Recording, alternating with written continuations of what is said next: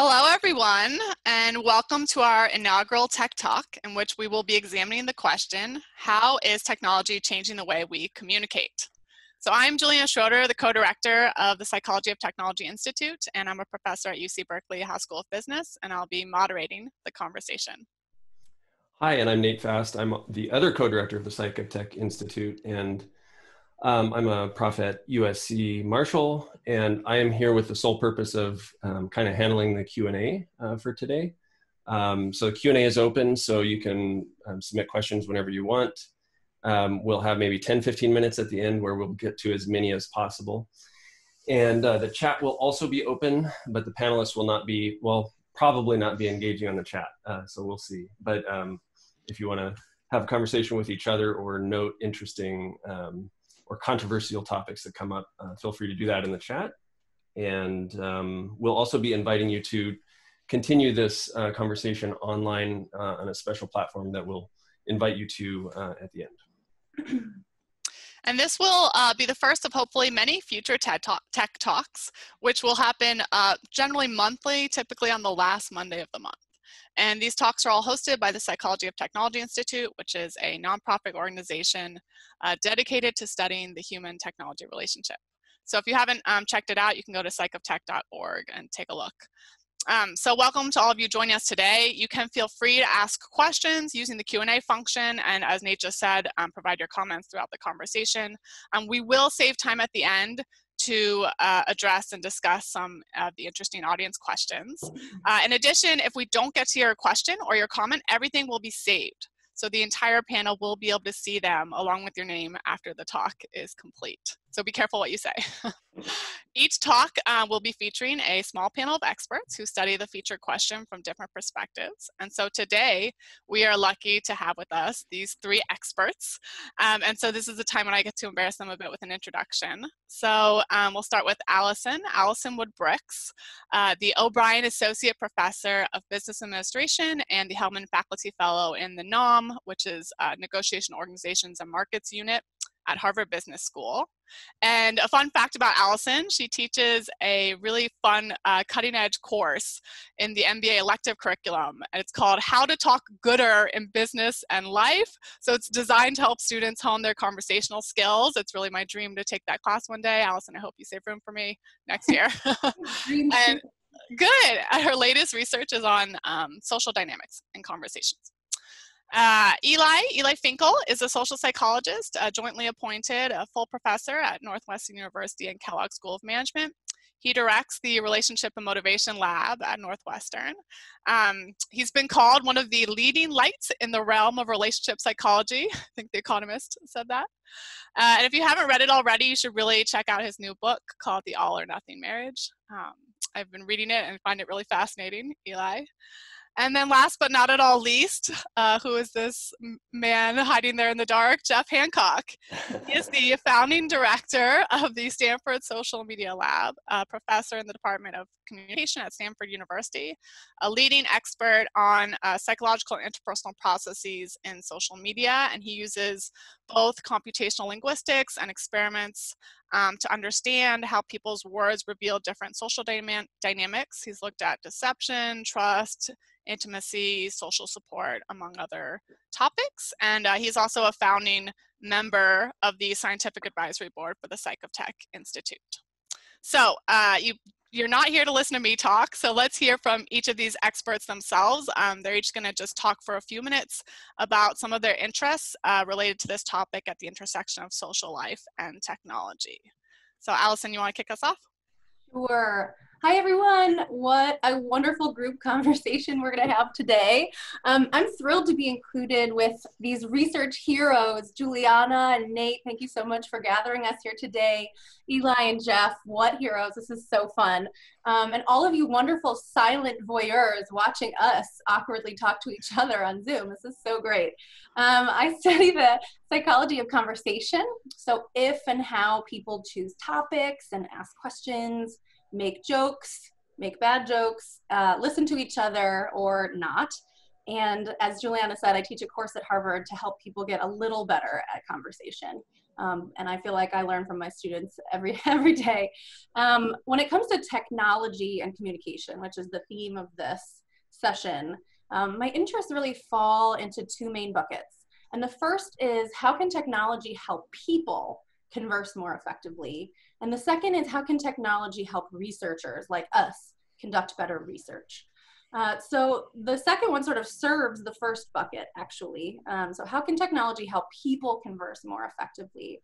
I'm deeply interested in helping people converse more effectively, and sometimes technology can help in that pursuit. And we're just sort of now figuring out how and when.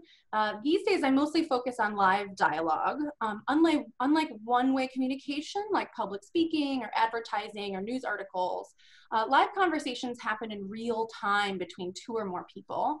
For example, on social media, turn taking can happen asynchronously. So there might be hours or days between the turns that people take in conversing with each other. Um, but I've mostly focused on bubbling discourse with immediate responsiveness. So people taking turns one after the other, the kinds of conversations that we have most days, uh, many times each day.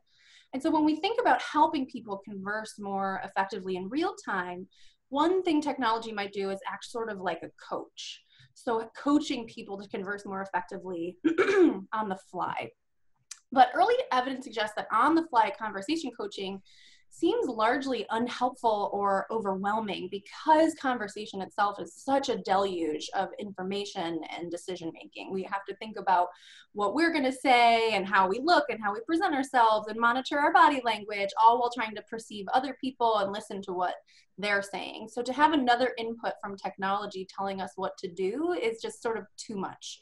The exception to that might be in group conversation where you spend time silently listening and nodding, as the other panelists are doing so politely right now. Thank you so much.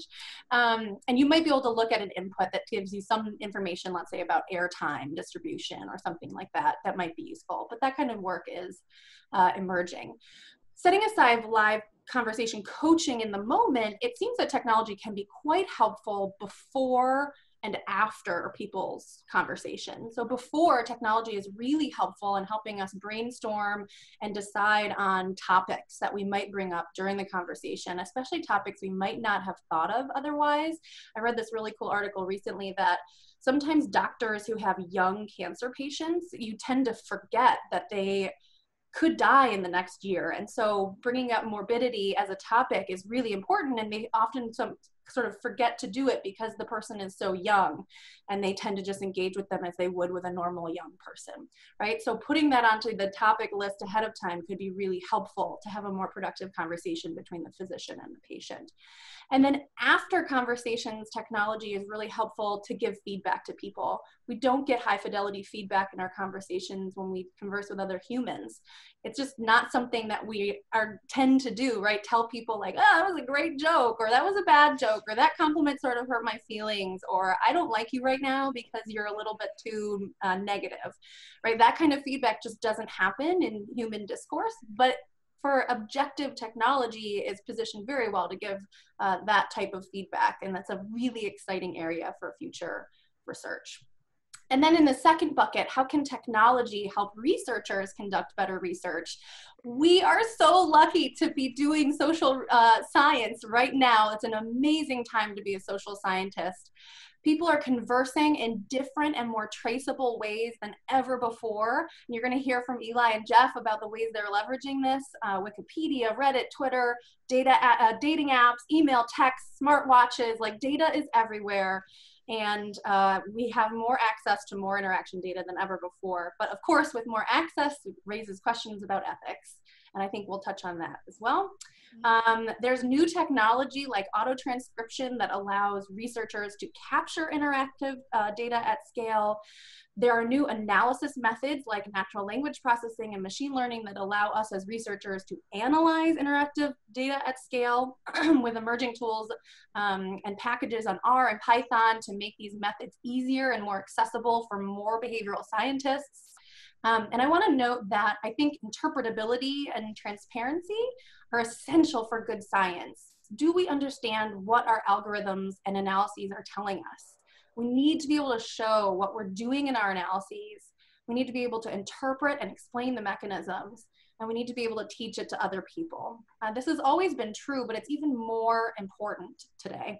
Big data, complex tools, we shouldn't hide behind them or marvel at them, um, at how complex and fancy they are.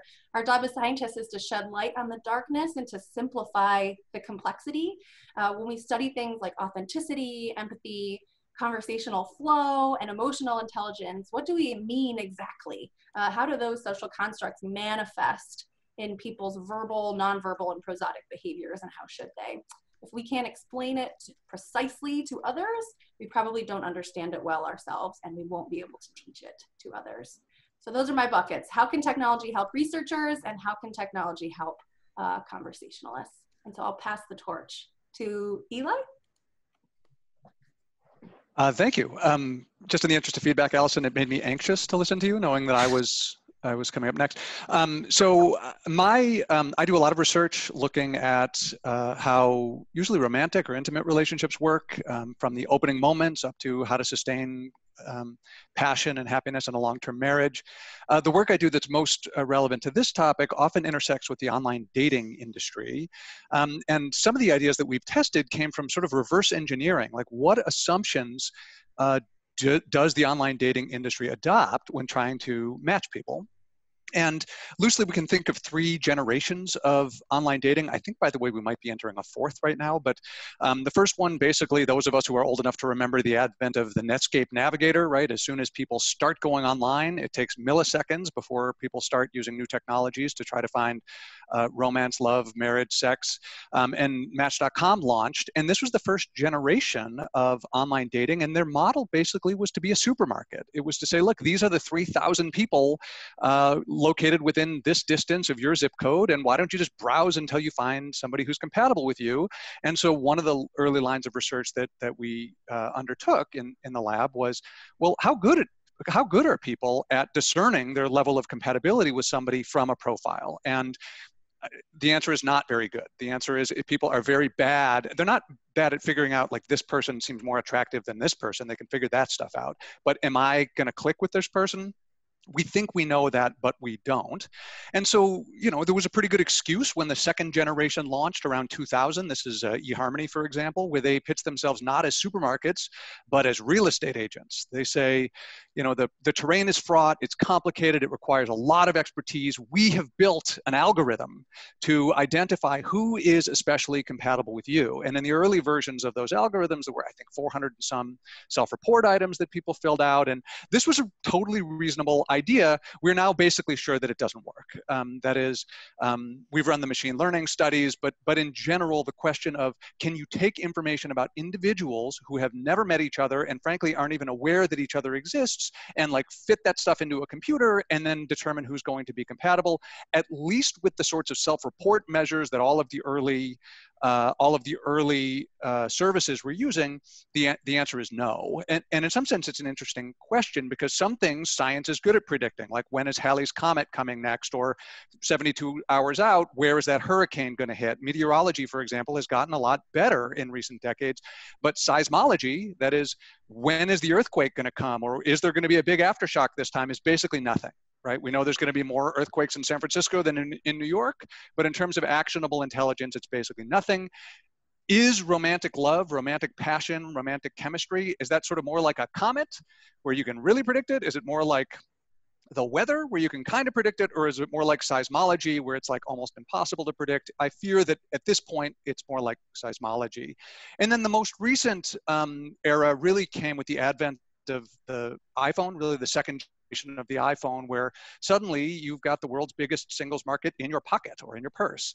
And this is, you know, people called it mobile dating, but this is the, the, the Tinderification or the grinderification of online dating. And one thing that I like about this third generation is that it doesn't make assumptions that you can tell who's compatible from a profile. It's a really fast browsing process that literally involves a swipe. Um, and it doesn't assume that they can tell you who's uniquely compatible with you from an algorithm. So the assumption is you just got to get face to face. Now the question is, are we entering a fourth era where just getting face to face is a whole lot more complicated than it was in February? And with that, I turn it over to Dr. Hancock.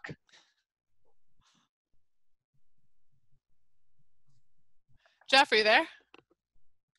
Jeff, oh, you're muted. You're muted. Nate, can you unmute him?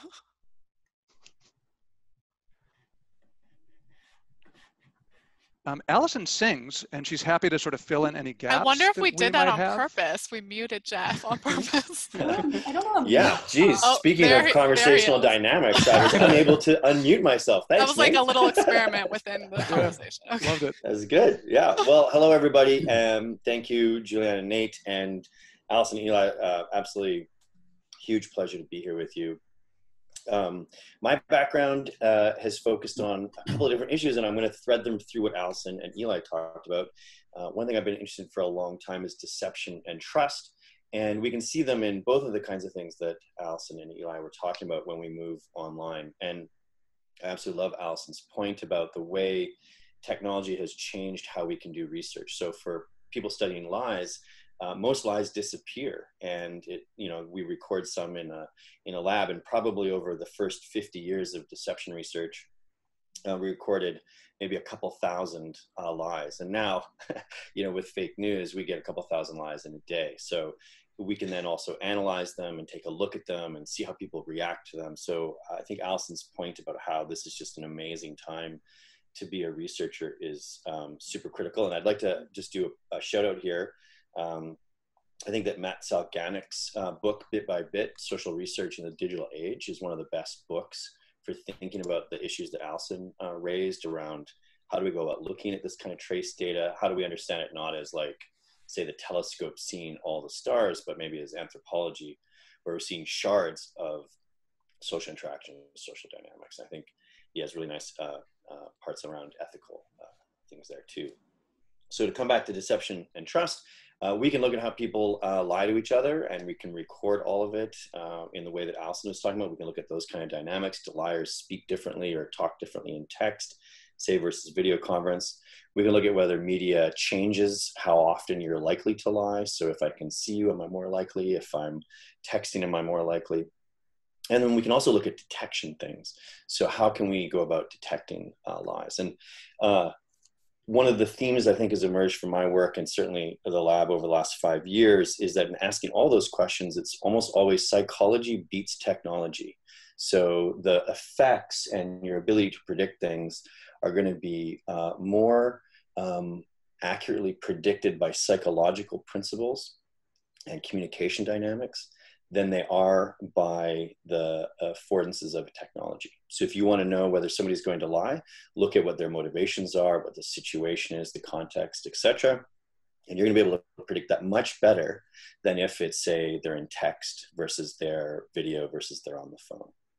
And that goes to detection and also trust as well. It turns out trust dynamics are highly influenced by our psychology, but also our communication theories and those are going to do a much better job than um, of the technology. Now, those interact, and that's where I think it's really exciting uh, to see well, how does a psychological principle get pushed around by technology? How does it interact? And that's where it's really exciting.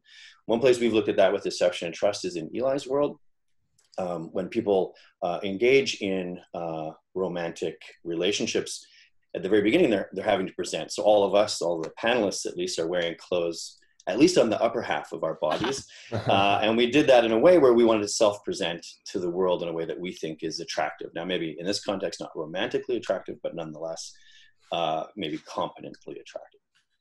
And here, when we're um, in a uh, sort of a thin slice environment, video conference, or even more, like Eli was talking about websites or just uh, Tinder profiles, we have to make choices about what we look like. And so now uh, I have the possibility to deceive in ways that I, I don't face to face. So we can then look at this principle of psychology beats technology, and we see it beautifully here. So as a, a man, I could uh, lie about how tall I am because that turns out that's going to be important in heterosexual relationships.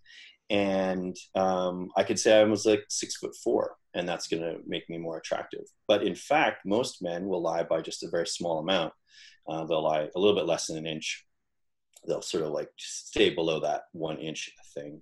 Um, and women can use uh, photos. And so if we, they know that men are really interested in, in, in, say, physical appearance, or at least that's what they've been told, they could, you know, modify their photos a lot. And we find that's not the case. They tend to do some modifications, but they don't go insane and have everybody look like a superstar.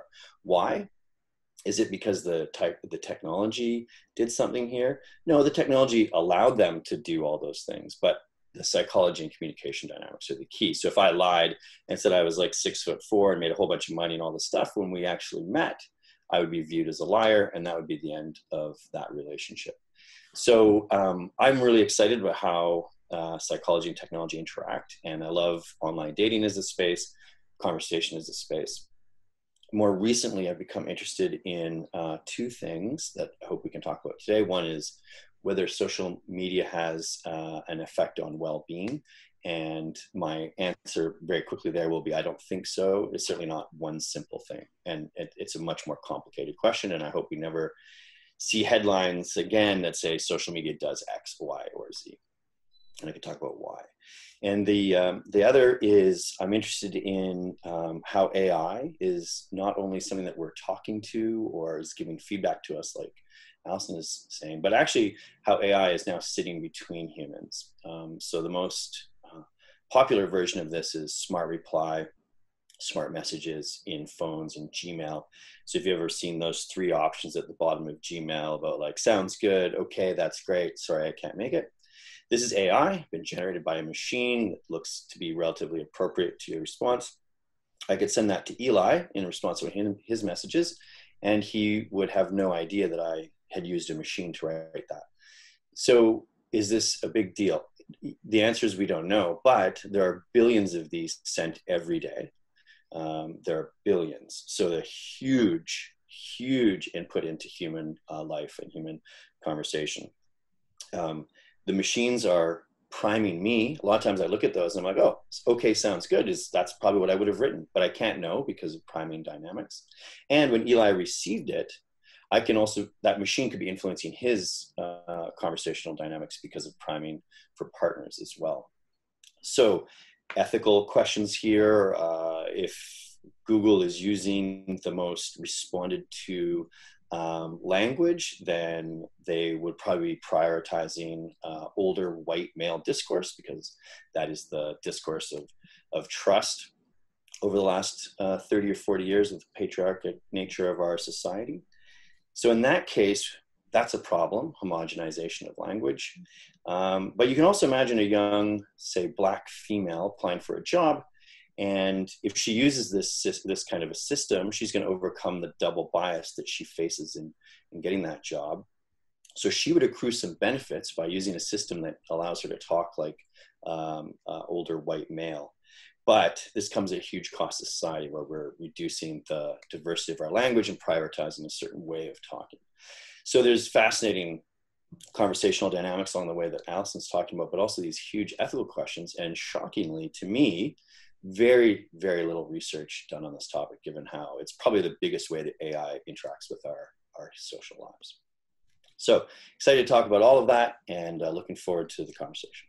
Excellent. Okay, so many different topics have already been brought up. Um, but you know, I am going to refocus us back on sort of this big question that technology is changing a day-to-day conversation. I mean, we are in a, a, space where we're just completely reimagining what conversation can look like. I mean, look at us right here.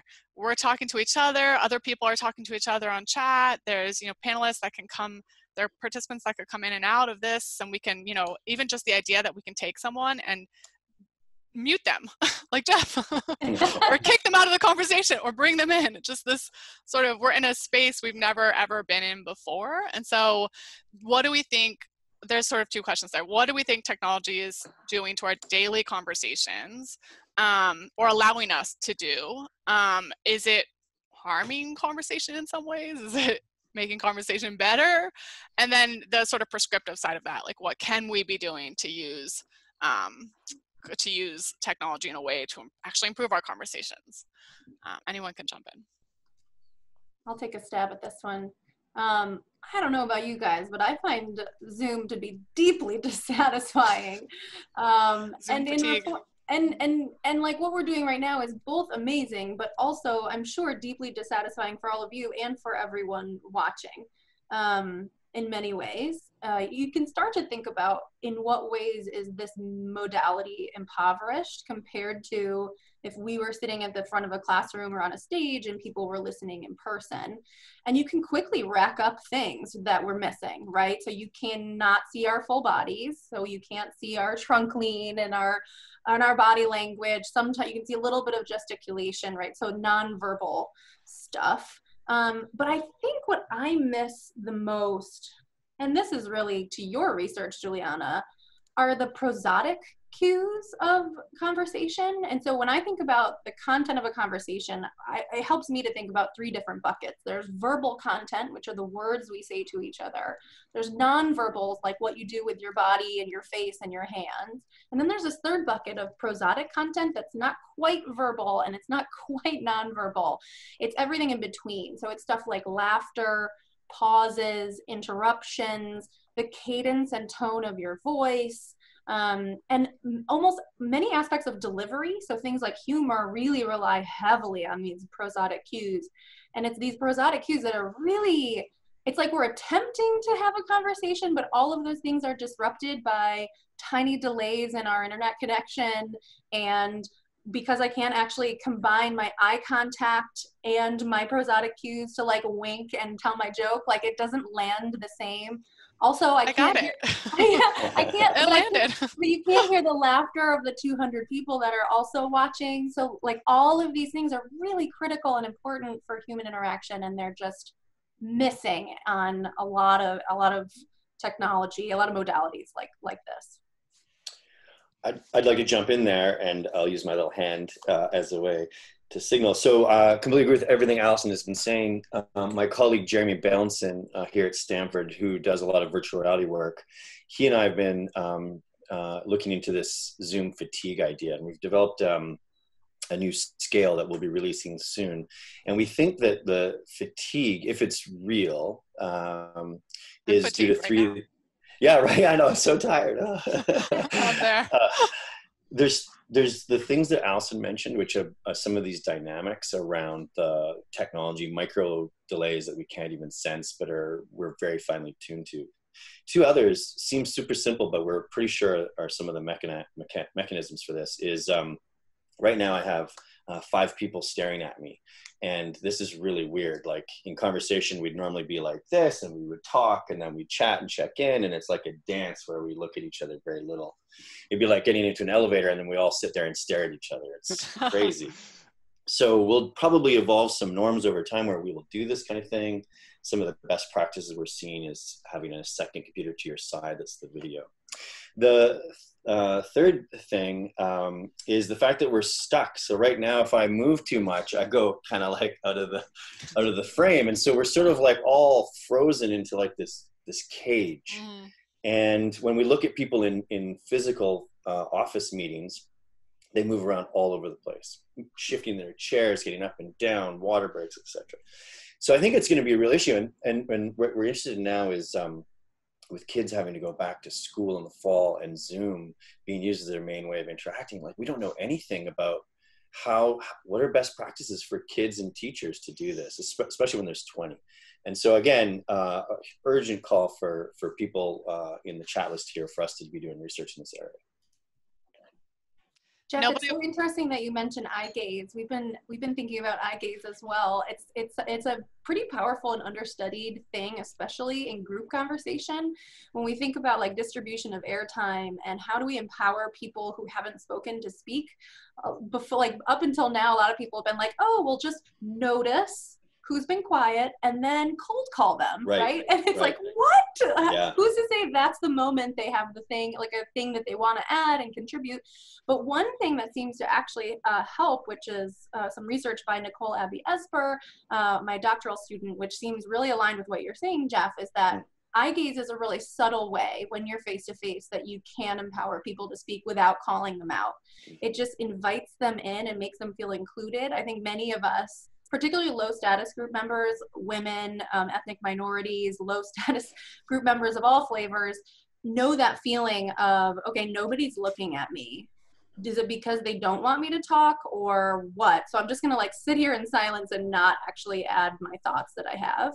So just having, especially coming from a high status group member, a little bit of eye gaze that invites that person to contribute when they're ready seems very, very powerful for empowering airtime at the right times when they have uh, good things to add. And you're missing it on Zoom, right? You can't do that. Totally. Mm-hmm. Yeah, I was just gonna say nobody wants to make a plug for how technology is improving communication and conversations. All Well- sounds very negative.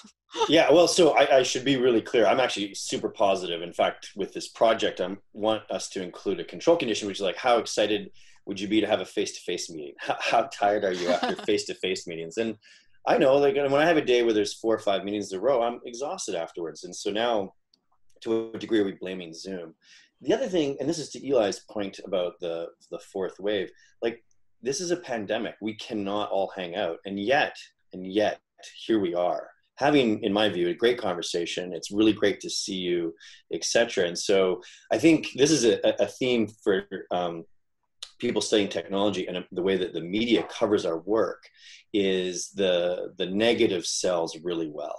And, and yet here we are doing something the problem is the good things are really mundane it's, hey we were able to talk to each other and so it's not as like newsworthy and i think that's something that's a real problem when our work gets covered Mhm. Totally. I think one one thing that Juliana knows this about me as well, because she's now seen me in enough Zoom sessions. I'm a very overzealous chat participant. I'm holding myself back now, even though I'm seeing amazing messages. But this chat function is really a huge advantage that uh, something like Zoom has over face-to-face interaction. You can kind of get the inner monologue of so many people. It's so much better for information exchange than a normal face-to-face conversation where all of those thoughts are happening, but we can't download them and share them instantaneously and here and here we can it's pretty incredible And having that chat that's going along with the conversation that's happening. I mean, do you think of that as being a divided attention issue in a way, or is it just, do you see it as being uh, complementary? Like, i I'm getting the thought downloads of all the people that are willing to put their minds into the chat, and that's nice to have while I'm talking. I think people's preferences vary wildly on this right? And it's we're all kind of figuring out what our preferences are what other people's preferences are. I know this is a big question about online teaching. It's like do you allow the students to use the chat? To what extent? Does it need to stay on the topic of what you're talking about? Are jokes okay? A lot to research. um, Yeah. and it all it really it all depends on everybody and everybody has heterogeneous preferences about it. Um, i think for sure it is helpful after the fact right? If you can save and look back at the, the sort of chat transcript for sure. There are questions about divided attention and your ability to listen when someone's speaking if you're also reading we have some research about um, listening right now in live conversation. And something that we have learned this is work by uh, Julia Minson at the Harvard Kennedy School and Hannah Collins, my PhD advisee. Um, people are remarkably good at dividing their attention. So if we tell them to both listen to a conversation partner and pay attention to advertisements playing on a TV behind that person's head, they are really good at doing both of those things. Um, and their partner has no idea, right? They have no idea that they're also watching the TV behind them for the most part. Think about being on a bad date, Eli. Um, you, and you're at a sports bar and like somebody, if they're like looking to the side to watch the game, that's bad. But if it's like Yeah. right behind your head, you might have no idea. Yeah. Um, so anyway, so there, I think there's some emerging work now on the ability to pay attention to other humans when you're conversing with them and other things. And I think it might apply with this sort of chat window on Zoom. Mm. I'll, I'll um I'll chime in briefly just to make a like one or two high level observations. I the the other two panelists have way more expertise. In fact, the other four people here have more expertise on this question than I do. Um, the only thing I'll say is I think we're going to end up with a conclusion uh, similar to Jeff's conclusion about social media that that the the question of like is uh, you know are communication technologies good or bad? It, it's like there's almost certainly not going to be a yes or no answer to Mhm. that to that question. The other thing I wanted to say is like why I find this question so important, and to some degree this comes from like a research success from our lab, and in another sense from a research failure from our lab. And one of the things we've been interested in, this is with Paul Eastwick and others, is to what extent do we know what we're interested in our, in a romantic partner so if i tell you like i really want a woman who's funny and my best friend says i really want a woman who's you know charming but i don't care if she's funny to what extent is it true that i like the the funny women um, and dislike the unfunny women, whereas he likes the charming women and dislikes the uncharming women, but that we don't share each other's preferences. Well, there is a huge effect here such that you can get reliable differences in what people say they're looking for in a partner that then disappear face to face. And, and I want to give one empirical example to drive home just how clueless we seem to be about this. So, in, in one of our more recent studies, this is spearheaded by Jehan uh, Sparks, um, we, we looked at, we asked you, so you're a participant in the study, you're about to go on a blind date with somebody that, that you know, somebody that we've set you up with in the lab. Um, but you actually go out on a blind date. And we ask you to what degree, what are the three things that are most important to you in a partner? You can pick anything in the world, laughs at my jokes, uh, likes to go sunbathing on Thursdays, whatever it is that you really are interested in. And then we have you meet the person. We then have you rate the person. How much did the person actually have those qualities that you love so much? And then express your interest in the person. And lo and behold, the people who had the qualities that you liked, you liked them more.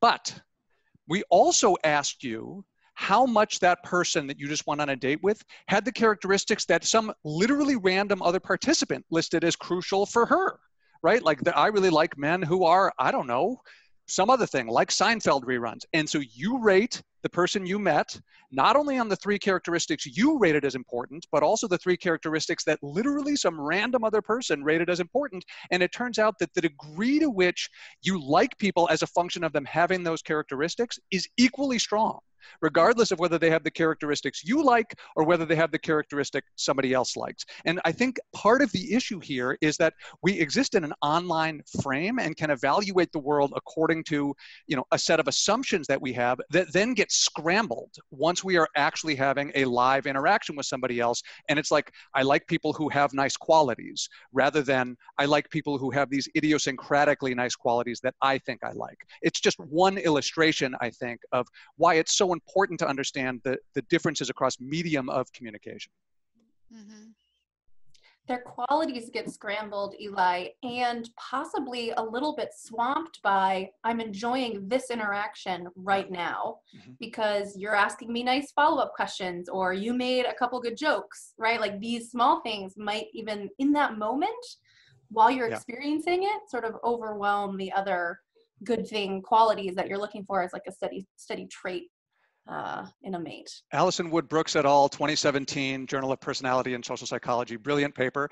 Um, I will say that is totally what I think is happening, but it's so weird that we walk through life assuming that that's not going to happen.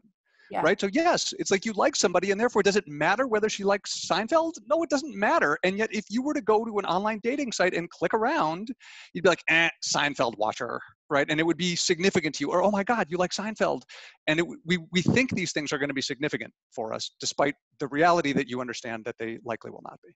When we in my class how to talk gooder in business and life one of the days i bring in a professional matchmaker and one of her name's rachel greenwald she's amazing. Um, she does this exercise the night before she asks the students to make a list of the traits they look for in a mate romantically and if they already matched if they're already married or some or in a relationship think back to the time when you were single and make the list of things you were looking for in a mate and then the next day in class, ostensibly unrelatedly, she has them make a list of things that make someone a desirable conversation partner.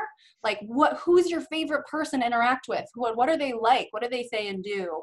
And then she has them compare the two lists. And it's exactly what you're saying, Eli. Like, why are the two lists so different? Why do we walk around with this mental model of like traits we're looking for?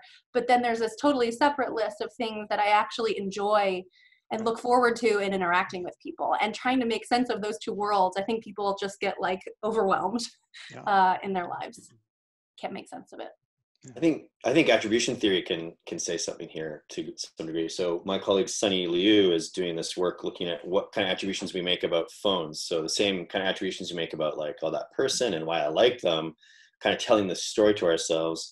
She's finding that um, when somebody else is using their phone, they're probably doing it with some stupid narcissistic trivial social media thing yeah. uh, when you're using the phone it's like important i'm trying to get this stuff done you know i gotta i gotta do that and it's really powerful. So when you know why would people do that? It kind of makes sense. If Alison, for example is ignoring me while uh, we're talking and she's using the phone it's hurtful. And if it's like Alison is being a jerk and ignoring me yeah it's really hurting right now Alison. uh, one attribution is she's being mean to me. That hurts. And the other attribution is i'm boring. That hurts. But there's another attribution, which is the phone is making Alison do this, and that's less hurtful. And so we're seeing, uh, Sunny is seeing that uh, in a number of studies. And I think this idea of people telling stories to themselves and making, yeah. explaining what's going on um, is, is, is a theme that I'm hearing through all of this. Mm-hmm. And Eli, I was also thinking about using phones in romantic relationships, sort of that, that phubbing phenomenon, what that yeah. does in long-term relationships. What is phubbing? Um, I mean, I, again, here I, I think some of the best. someone with a phone. Yeah. Phone right. Snubbing. Phone, phone, phone snubbing. Yeah. so like, so like, so we're having dinner together and i'm just like checking my phone periodically and i know that nobody on this call does that but apparently it's something that that people have done sometimes. um, I think we don't know yet exactly how that is problematic. I'm I was not aware, Jeff, of the work that you just described. My guess is that that on average, phubbing is a is a destructive thing to do in the relationship. That is all else equal. If you imagined a dinner where you checked your phone five times versus didn't check your phone at all, that all else equal, your partner would be happier after the one where you didn't check at all, unless you were, of course, like looking up something for his benefit or whatever.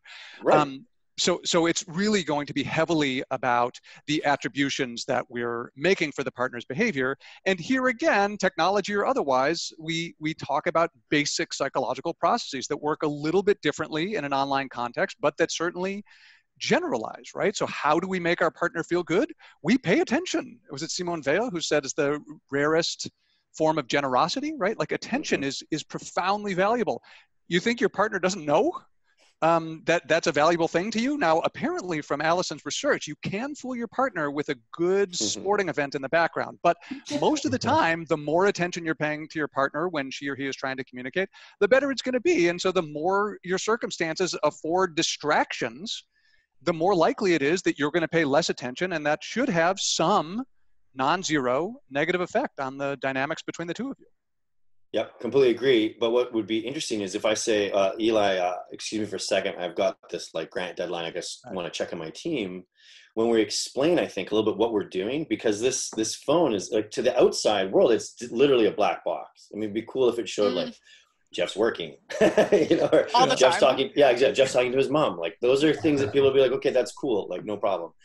But yeah, I think when we make these attributions of like you're not attending to me, that better be important, and I'm guessing it's not. Right the phone is such an obvious cue that you're not listening. Though I do think some people are quite good at being on their phone and sort of listening, but it's it's just such a an extreme example of not looking at someone and not even putting trying to give the appearance of listening to them.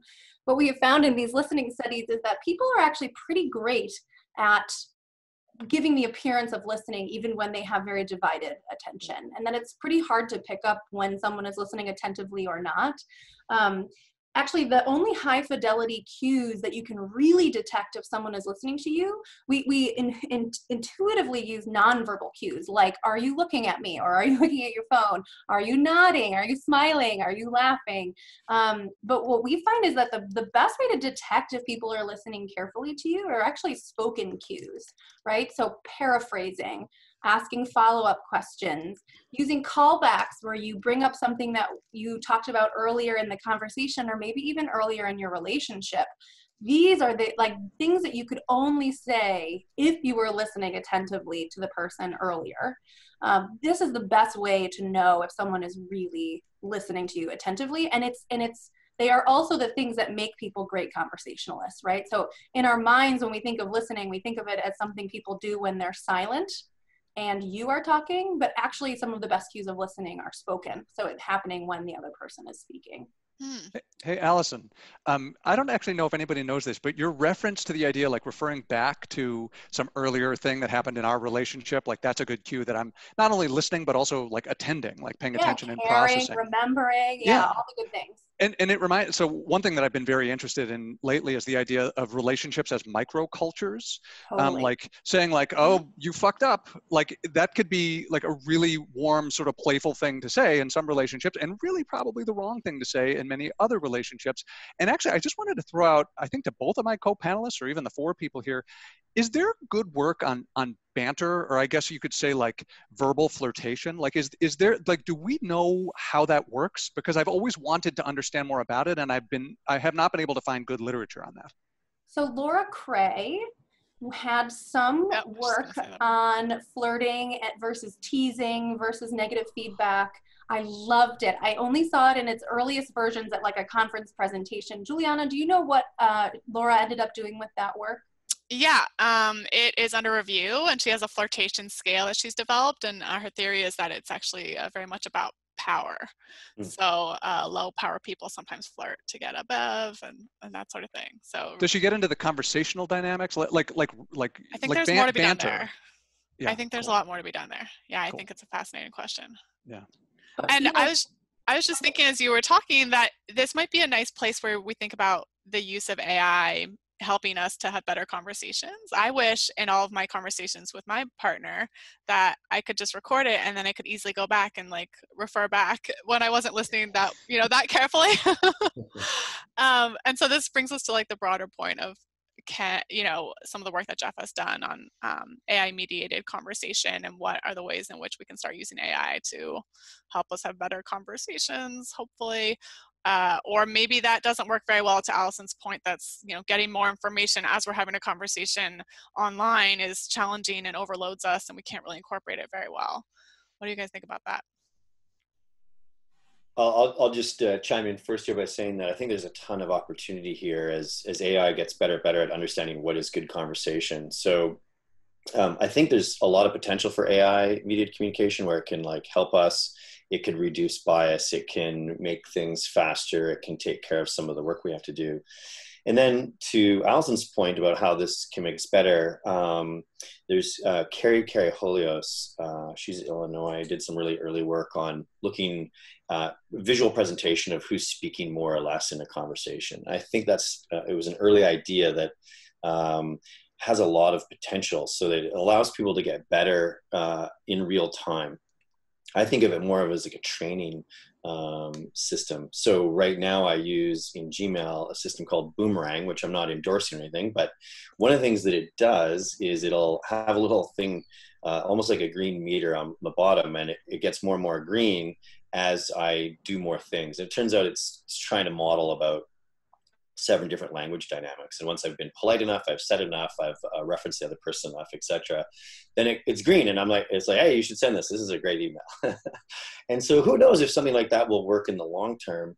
Um, personally, I find myself I'm better uh, face-to-face dynamics than I am uh, in text and and in um, emails. And I know for other people it's the exact opposite. Some people in the chat rooms are saying that, well, as a if you're an anxious person, this is a you know Zoom is really great, chat's really great. So I think there'll be a lot of individual differences here too, where some people will need more help in different kinds of domains, and AI could be a really great way to do that. hmm And I totally agree, Jeff. I I think that AI could be more helpful in different modalities too. We have some early evidence that on email, the system of like getting to the green, getting to the good point, it might be easier and more coachable in that modality because it's asynchronous communication and you're sitting there typing, trying to get it right, often quite quickly, right? Like we don't always painstakingly edit our emails. Um, but live conversation seems to be a little bit more of a challenge because there's so much happening on the fly that live coaching so there are companies like gong.io that record and analyze um, and transcribe uh, conversations for salespeople, for example, and for big companies, Google, Facebook, LinkedIn, all of their sales teams have all their sales calls recorded and analyzed by this Gong client that joins the call. And what Gong has found is that live coaching is really distracting, right? Because you're like trying, you're there, you're trying to listen, you're trying to do callbacks, you're trying to ask questions, you're trying to learn and convey information, all this stuff at once. And so having an extra thing to pay attention to isn't as helpful as looking back at the analytics afterwards and then being like, oh, okay, like I talked too much, I didn't listen enough, I didn't ask enough questions as a form of feedback because to Eli's point about relationships as like a microcosm or a little culture, our relationships with anyone is a repeated game over time. And so if we can get good feedback in between them and do better the next time, it's going to affect what's happening in round 20, 50, 100, or if that person's even willing to talk to you in those rounds. Um, so possibly using AI in that way um, might be more helpful than trying to do it on the fly in, in live conversation. I, I thinking really carefully about different modalities and how asynchronous they are or how like the bubbling discourse of face-to-face conversation, I think it's something that we as scholars can be a little bit more careful about, just thinking about the timing between turn taking, right? So email's a conversation, but it's pretty asynchronous, pretty spread out, depending on if people are going really quickly. Social media, sort of all over the map, face-to-face communication, always quick, uh, and so on. So just thinking more carefully about what is one-way communication, what is dialogue, and then what is the timing of the turn taking in each of those modalities, and where will coaching be most helpful? Hey, Juliana, can I pose a question? Yes, of course. Okay.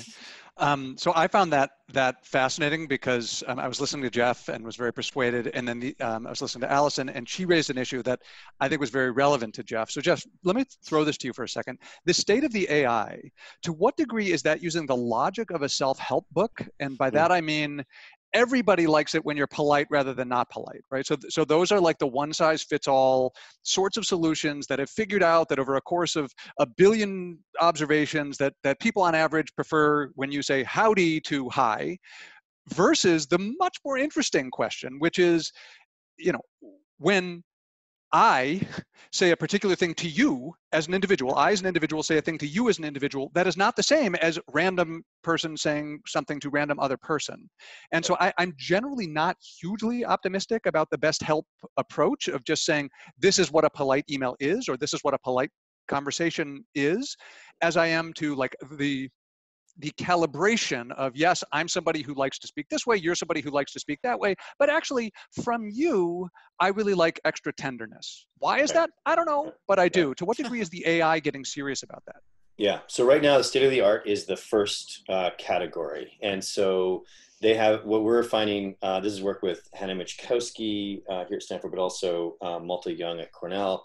This um, it's called the asymmetry of affect so if you look at these smart responses that in the Gmail system, for example, over 90% are positive. And if you're Google, it makes sense to screw up one way, right? Like you don't want to say like screw you and be like, oh shoot, that was the wrong suggestion.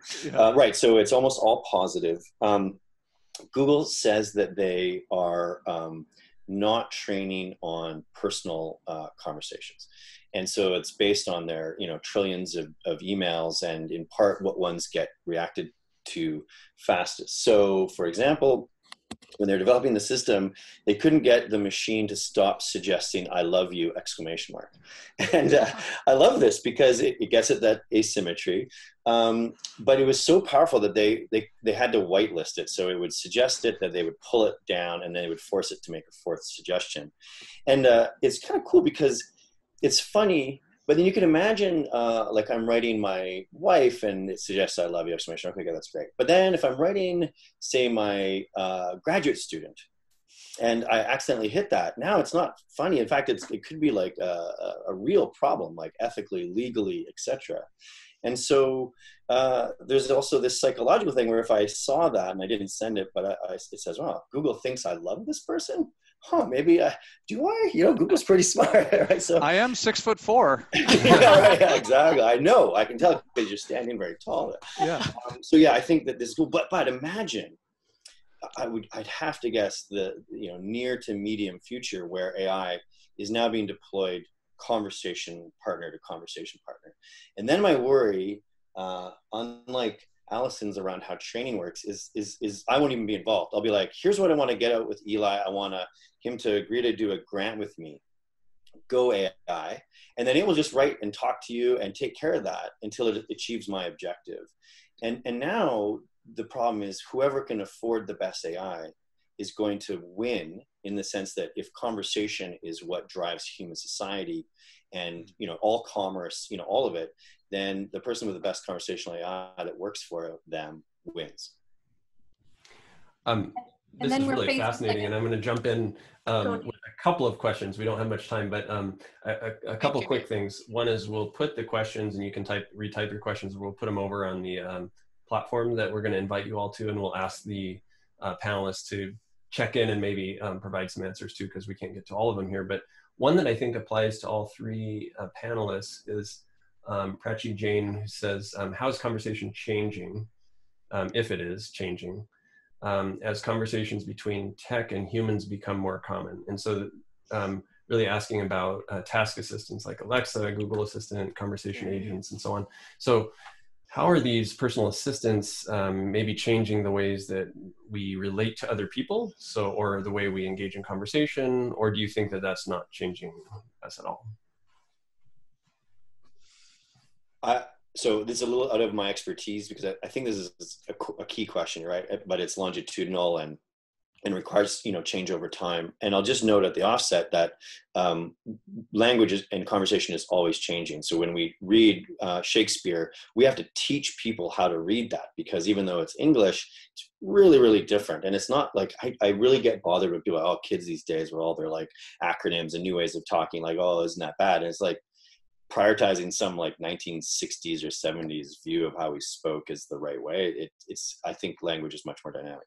Um, I, am forgetting, and maybe uh, Alison would know this, but but some author has been proposing that um, machines are making us uh, talk more for them than for us. So Alexa is training us to speak in these short declarative uh, sentences. And so the idea here is we're going to sound more like machines rather than them come and sound more like humans. And I, I blanking on the author, I apologize, but I think that's a that's a it's just a little worry in the back of my mind as I as I talk to Alexa and some of these other systems. I think yeah, there's some. I don't, I don't know. Juliana, do you know? I don't know. that nice work in marketing. I was going to say, like, I think Grant mm. Packard has some, and Jonah Berger's looking at this a little bit too. And there's some others. And one of the concerns is that it's teaching kids to be less polite. So they're just mm. ordering Alexa and mm-hmm. Siri around. right. So as I was you guys must be. The only yeah, stuff that I know of is um, descriptively sometimes the way that people tend to naturally communicate with an AI chatbot indicates other things about them.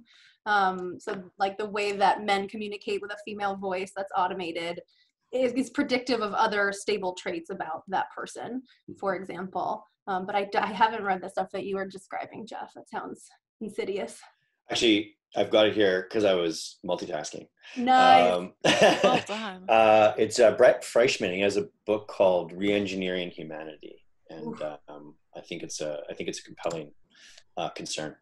I would like to make a, a to Eli's point earlier about sort of um, sort of generalizable things that are good in conversation versus personalization, which I which as you were alluding to, Eli, is so important for human connection.